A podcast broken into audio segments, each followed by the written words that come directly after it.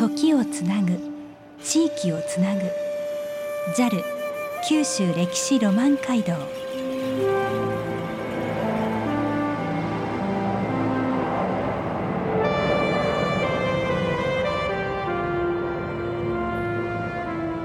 この番組は地域の魅力再発見を応援している日本航空の提供でお送りします。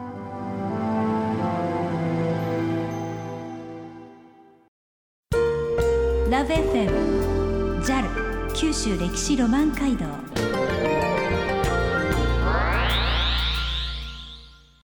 ラブ f m をお聞きの皆さんこんにちは。山本真理子です。毎月第3第4土曜日のお昼1時からお送りする JAL 九州歴史ロマン街道。九州各地の歴史と現在そして未来へつながるお話をゲストの方をお迎えして伺っています。今日は九州遺産の著者でさまざまな観光地プロデュースも手掛けられている。総合プロデューサーの砂田幸喜さんをお迎えして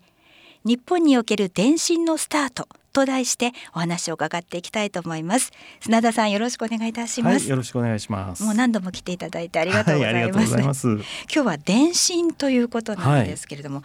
電信というのはまず何ぞやというそうですね電信って言っても今の特に子どもたちはほとんど想像がつかないと思うんですけども、えまあ手っ取り早く言うとまずは電報ですね。電報、えー、今でも朝電とか祝電とか皆さん打たれたりすると思うんですけど、はい、これは文字で相手にあの信号で文字を伝えて相手の局からですね相手先に届けるということができますけれどもあとはあの飛行機の無線とか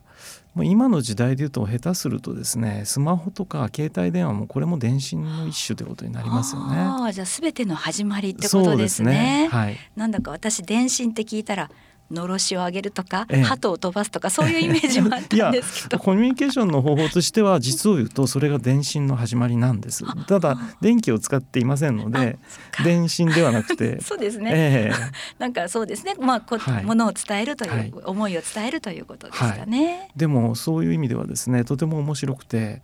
伝える心の電信とか伝える、あの信じるの伝信という言葉なんですよね。最初はですね伝える信じるの方の伝信という言葉をよく使ってたんです。へ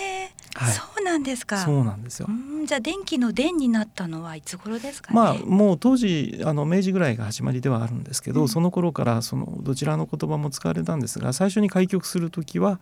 実は信じるの字を使ってますね。ああそうなんですね。えー、まあ横浜が発祥の地と言われてるんですけども。えーあのその時点で商業通信が始まった時に電信始まった時には、伝える信じるの方の電信だったんですね。はい、その時の電信は信じられるようなものだったんですか？そうですね。あの最初はやっぱり利便性をすごく重視したので、うん、あのその銚電とかそういうことではなくてあの外国船が入ってきた時の情報とかですね、えー、そういうものからまずは使われるようになります。なるほど、はい、九州ではどうだったんでしょうか？はい、あの九州ではですね、実を言うといろいろなエピあのエポックがありまして、特に面白いのはあの電信の始まりですね。最初に日本で最初に電信の実験をしたのは実は薩摩の島津成明さんだったんですよね。えええー、それが始まりで、まあ、商業通信が始まったのは横浜って言いましたけれども海外とつながったのは長崎なんですね。あそうなんですか、はい、それはもうちゃんと文献にも残ってるんですそうですね。あの実は物も残ってまして、ええ、あの島津成明さんはその当時の若い藩士たちに言ってですね電信実験をさせるわけです。はい、でそれは、まあ、あの本当に簡単な仕組みを最初作ったと思われるんですがあの打電した部分とか受信した部分は何も残ってないんですけど電線だけが今も残ってるんですよ。えー、えー、あ電線だけはい。ですから今あの鹿児島で有名な観光地で千岩園ってありますけど、はい、あの島津家の大名庭園なんですけどあそこは実は近代化の発祥の地で今世界遺産にもなってます。はい、でそこの博物館の中に実はその電線がですねまだ残されていまして、はい、その線を見るだけでちょっとね昔のね、ね、ロマンが蘇ってきますよね。えー、でその彼らがどんな実験をしたのかを実はですね私この11月にですね、はい、あの鹿児島の博物館で実験したんですよ。ええ、で子どもたちにもあの工作をさせましてですね、はい、あのモールス信号を実際に打つ装置を作ってみました。それは子供たちでも作れるようなものはい、なんですか？今日お持ちしたんですけどこれなんですけどね。後で写真をアップしたいと思います。はい、実はこれはあの釘にですね銅線を巻いた200 200回あのぐるぐる巻きます。そうで200回ってのは決まってるんですか？まああのそのぐらいがあの今これ炭酸電池を1本で動かしてるんですけども、はいそのぐらいであの正常に作動しやすい回数ですね。でも決まってるわけじゃないです。よ。ええ大体そのぐらい巻いて、はい、あんまり電磁石これ電磁石になるんですね。電流が流れた時に、はい、そこであの上についてる紙の紙の裏にですね両面テープで鉄板の薄いのがちょっとあの5ミリ四方ぐらいかな、はいちっちゃなものが貼り付けてあるんですよ。これ画が鋲の頭ぐらいですかね。そうですね、それうんがあのこの釘の頭に吸い寄せられてカチカチカチとはい、あの、うんうんうん、スイッチ別なところで動かすんですけどこれ電波ではなくて線がつながってるタイプの電信ですのでこれを打つとですね、はいちょっと打っちょっとてみますよ。音を出してみましょうか。はい。これを打つとこういうふうにですね動くんですね。カチカチ、はい、ええええこのカチカチいうのをそのどうやって言葉に置き換えるかっていう時にモールスさんという方が、はい、あの発明したのがモールス信号なんです。ええもちろん最初はアルファベットだったんですけどこれがですねあのこのココイルを巻いてそのスイッチのオンオフをするのがこの鍵盤みたいなやつなんですよね。でこれは今も実は通信方式方式としてはモールス信号が使われてますんで、はい、えええーあの最近はだいぶ減りましたけど、ええまあ、昔はもうほとんどがモールス信号でやり取りしてたってこと。もちろん、ね。あの電報もそうなんですよ。ええええええはい。へえあ島津成明さんは新しいもの好きだったんですね。そうです。ねあのそれもありますしもう一つはその鹿児島って海に囲まれてて、はい、琉球を介して大陸とのあのやり取りがあるもんですから、ええいいことも悪いことも全部海外の情報が入ってくるわけですよ。うんはい、そうするとヨーロッパがですね欧米列強と呼ばれる国々がアジアにだんだん侵入してきて、はい、ええで植民地化していくとはい、あこれは日本も危ないぞっていうことでいろいろな対策を取るんですけどその一つとしてやっぱり近代化進めないとまずいぞとうんいうことでいろんな近代化の実験をする中の一つが電信だったんですねなるほ。ど。このやり方はどこから教わったものなんですか？これはねはっきりわからないですしかし当時あのヨーロッパとか世界ではですね実を言うともう電信っていうのは当たり前になっていたんですね。じゃあ日本はだいぶ遅れを取ってた。だいぶ遅れてましたやっぱりもう幕末の頃はいろんな分野産業だけではなくてこういった通信とか福祉とかうん社会的な部分もですね海外より遅れてたんです。でその一つの例として例えばあの海底ケーブルってええ聞いたことあります、はい、回転の中を通してある。今はあの光ケーブルを引いたりしますけれどもあの例えば電話であるとかあるいは電分であるとかそういったものをあの電気の力で今は光の力で送るんですけど、うんえそれを海底に敷設するというのがですねもう幕末の頃には世界ネットワークができてたんです。でヨーロッパからアジアまでつながってなんと上海まで来てるんですよ。えあ、そうですか。でもあの北はロシアのですねあの方にも来てましてそれをどこが最初に日本につなぐかっていう競争が起きてたぐらいなんです。ああ、周りからはい。日本をどこが取るかと。そうなんです。それはもう利権につながるんで、ええ情報戦にもなりますから、うん。でもその時に日本はまだそのことをほとんどの方がご存知まず電信というものを知らない という状況の中でですね。ええ。あのまあテレグラフ日本ではテレグラフとも言ってますけど、はい。それがもうついすすぐそこまで来てるのに、うん日本にはつながってないという状況があったんですね。うんでもそれを最初につないだ時にどこにそのケーブルが上がったかというと長崎なんですよ。そうなんですね。結局あの長崎まで、えー中国大陸の方からケーブル引いてきてですねそれを最初に持ち上げたのが長崎で、今もここにっていうのは残ってるんですか？はい、これがですね石造りのその受電建物が残ってましてでその建物はあの外交工事をした時に長崎の港を作った時にちょっと移移設したんですけど今もあの文化財としてちゃんと、ええあの復元されてその当時の建物のまんまの状態で移設して残っております。まあスマホの原点がここに。そうですねええあの海底ケーブルってすごく面白くてあの実を言うと浅いところの方がですね太いですよ。で深いところに行くとどんどんどんどん細くなっていくんですね。逆のイメージがありますよね。ね。これはあのなぜかというと例えばあの海の海岸に近い方は波の影響をすごく受けやすいとか周りの衝撃とか、ええ。あるいは魚取る人がいて引っ掛けたりとか、うんうんいろんなことありますよね。ええ。ですからその部分は太くて海底に行くに従って細くなっていくような作りになってまして、まあ、その当時のあのフランスとかイギリスのですね海底ケーブル見本っていうのがあるんですけども、あそういったものを今も見ることができます。うんはい、だから日本にこういうケーブルどうですかっていうのを見せたんでしょうえね。えええええそうなんですね。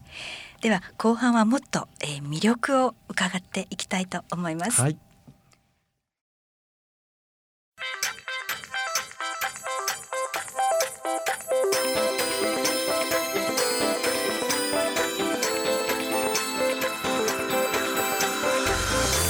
時をつなぐ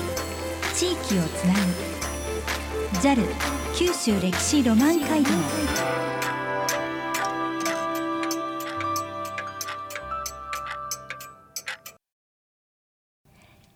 JAL 九州歴史ロマン街道。九州各地の歴史と現在。そして未来へつながるお話をゲストの方をお迎えして伺っています。今日は九州遺産の著者でさまざまな観光地プロデュースも手掛けられている総合プロデューサー砂田幸喜さんをお迎えして日本における電信のスタートと題してお話を伺っています。では、えーもっともっと深い魅力を教えてください、そうですね。あの皆さんなかなか電信というものに、まあ、電報以外であまり馴染みがないと思うんですけど、はい。例えば宮崎アニメのあのジブリの世界にもですね、ええええ結構これに関わるものが出てまいります。はい。例えばあの天空の城ラピュタってありますよね。あの冒頭のシーンであの鉱山が出てきますね。はい。で鉱山のエレベーターみたいなものがあるんですけどこれをあの下から引き上げてくれっていうのが上にこうベルであの知らせてですね。それで引き上げるっていうシーンがあるんですけど実はこれはあの日本の鉱山とか炭鉱でも昔から使われてきたものでやっぱりまだ無線がない頃ははい。電線を介してですねその鉱口の上の方とその櫓の下の方とですねそれであのチンチンという音へでえあの三池炭鉱なんかの世界遺産になってますけど、はい。みご覧いただくとですねそういうものを見ることができます。引き上げてという電信を送ったら、はい。それが上がってくるという、はい、それとかあと船の中でもですねあのよく使われるんですけど昔はその例えば船ってブリッジって言いまして、はい。操舵室が上にありますよね、えあの遠くが見えなきゃいけない。でエンジンルームは下にあります。で船の操縦をするときにエンジンあの前進と言って、ええ。情報を下のエンジンルームに伝えなきゃいけないわけですよ。車と違ってその人がいて下で操作しながらそれを動かすわけですから、前進でストップで更新かけろみたいなことをどうやって指示するかというと昔は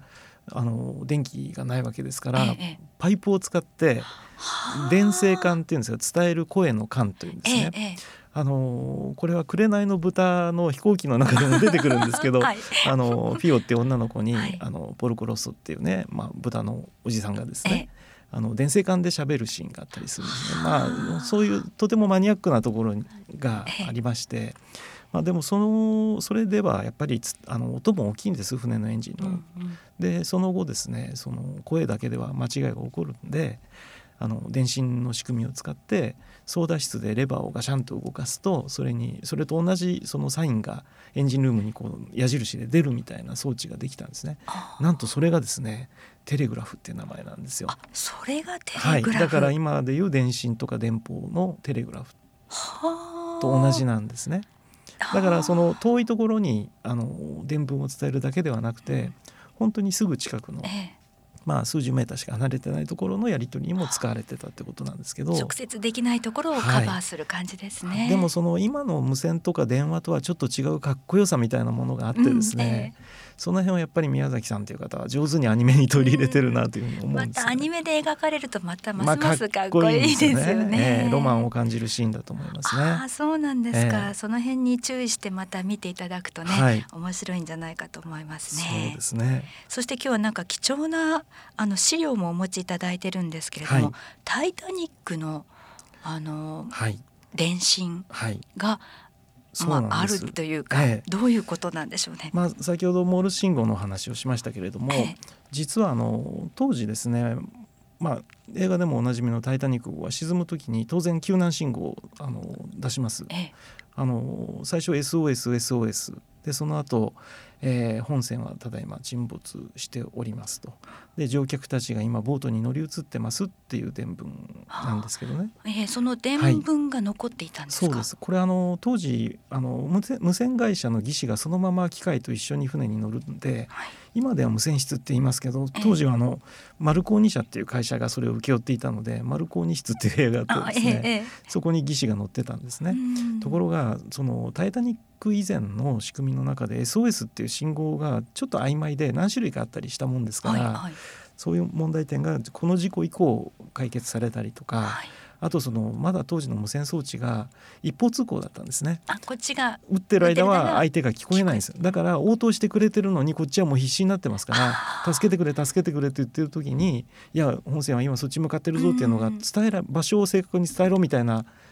相互のやり取りができなかったんですね。でそういう意味ではあの非常にまあ、タイタニック以降ですね、そこは改善されていくんですけど、えー、当時の伝聞を復元したものを今日はお持ちしました。そうですか、はい、今ちょっとバックで流れていると思うんですけれども、はい。はあこれがそうですね、まあ、これは復元した音源ではあるんですけどあのこれが、まあ、かなり緊迫した状況の中で打たれていたことになります。内容は、まあ、あの今こういうふうに、はい、こういうふうな状況ですそうです。助けてくれってことですね。はい今モールスされている方ってどのぐらいいらっしゃるんでしょう、ね、いやもうだいぶ減ったと思いますけど、それでも愛好家もいらっしゃいますし実用的にまだ使っているところもございますんで、えー、まだモールス信号っていうのは非常にあの重視されてるんですね、えー、確かにこれはね、はい、なんか覚えてみたいなと思わせてくれますよね。ね。あの鍵盤みたいなものでこう打電するんですけど、うんうん、そのキーが縦にこうトントントンと打つものと、はいあのパドルみたいなものを横にですね右左にカチカチ動かすものもありますピアノのように上から押すものと、はい、横横で、はい、あどっちがどうなんですか？あのプロの方々というか その人にもよるんですけど横の方が早くうまく打てるっていう方が最近は多いらしいです。そうですか、はい、ちょっとねゲームの早打ちみたいなイメージでしょうかね。そ、ね、んなイメージだと思いますね。あでも早く正確にっていうのは大事ですもんね。そうですね。うん。ラブ f m JAL 九州歴史ロマン街道。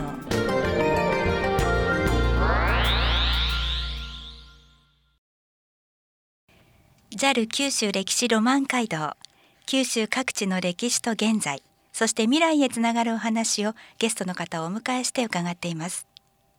今日は九州遺産の著者でさまざまな観光地プロデュースも手掛けられている総合プロデューサー砂田幸喜さんをお迎えして日本における電信のスタートと題してお話を伺いました。